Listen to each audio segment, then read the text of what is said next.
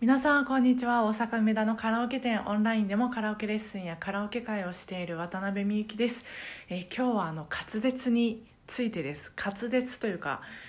えー日本語のまあ発音の仕方についてなんですけど、えーまず、えご利用者さんが、まあ、レッスンで歌われるのでプリプリの、えダイヤモンドを、まあ、YouTube でいろいろこう、まあ、聞いてたんです。でそのプリプリ奥井香織さんご本人以外にも、えーたくさんの方が歌われて歌われていてでその YouTube にアップされてたんでそれもこうわーっとこう見てたんですけどあの久井香織さんってすごくあのじっくり聞いたことはなかったんですけどあの、まあ、元気でもう弾けるようなこうなんていうかもう表情から声からその歌ってる時のまあ姿からね弾けるようなこうバーンとしたなんか印象を受けててででもあの特にその難しい技をたくさん使われてるみたいなイメージはなくてただもう本当に楽しく元気に歌ってますみたいな、えーそういうこう本当にこう太陽のようなこうイメージだったんですけどあの改めてじっくり聞いてみるとあの元気の良さを出せる出すって結構すごいことだなと。あれなかなかあのノリの良さを表現されてる方っていないなって思ったんですよね。あの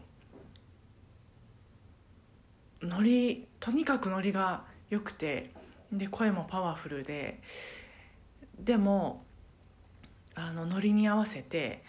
えーでもあその日本語はすごく聞き取りやすいんです。けど実はすごくまあノリに合わせて日本語あの変化させていてでしかもそれを細かく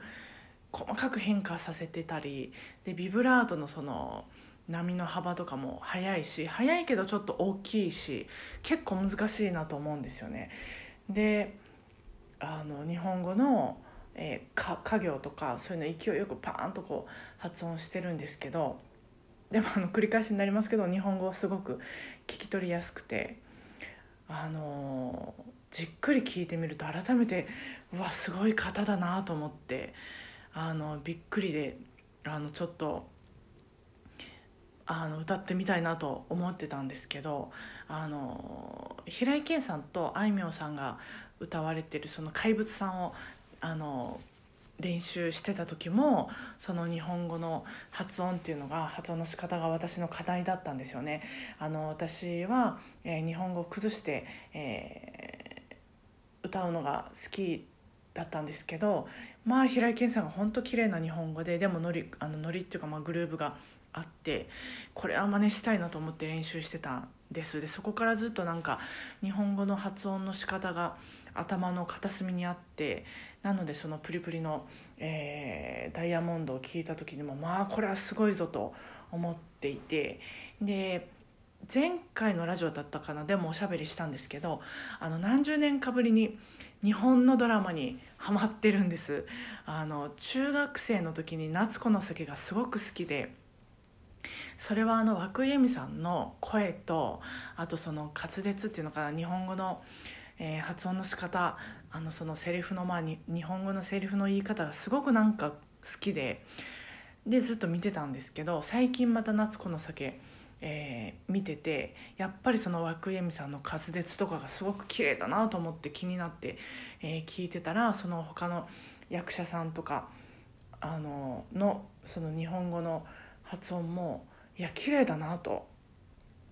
思ってでまたその別の日本語のそれでそのそう日本語の発音の仕方役者さんの日本語の発音の仕方が気になってきて他の日本のドラマとか見るようになって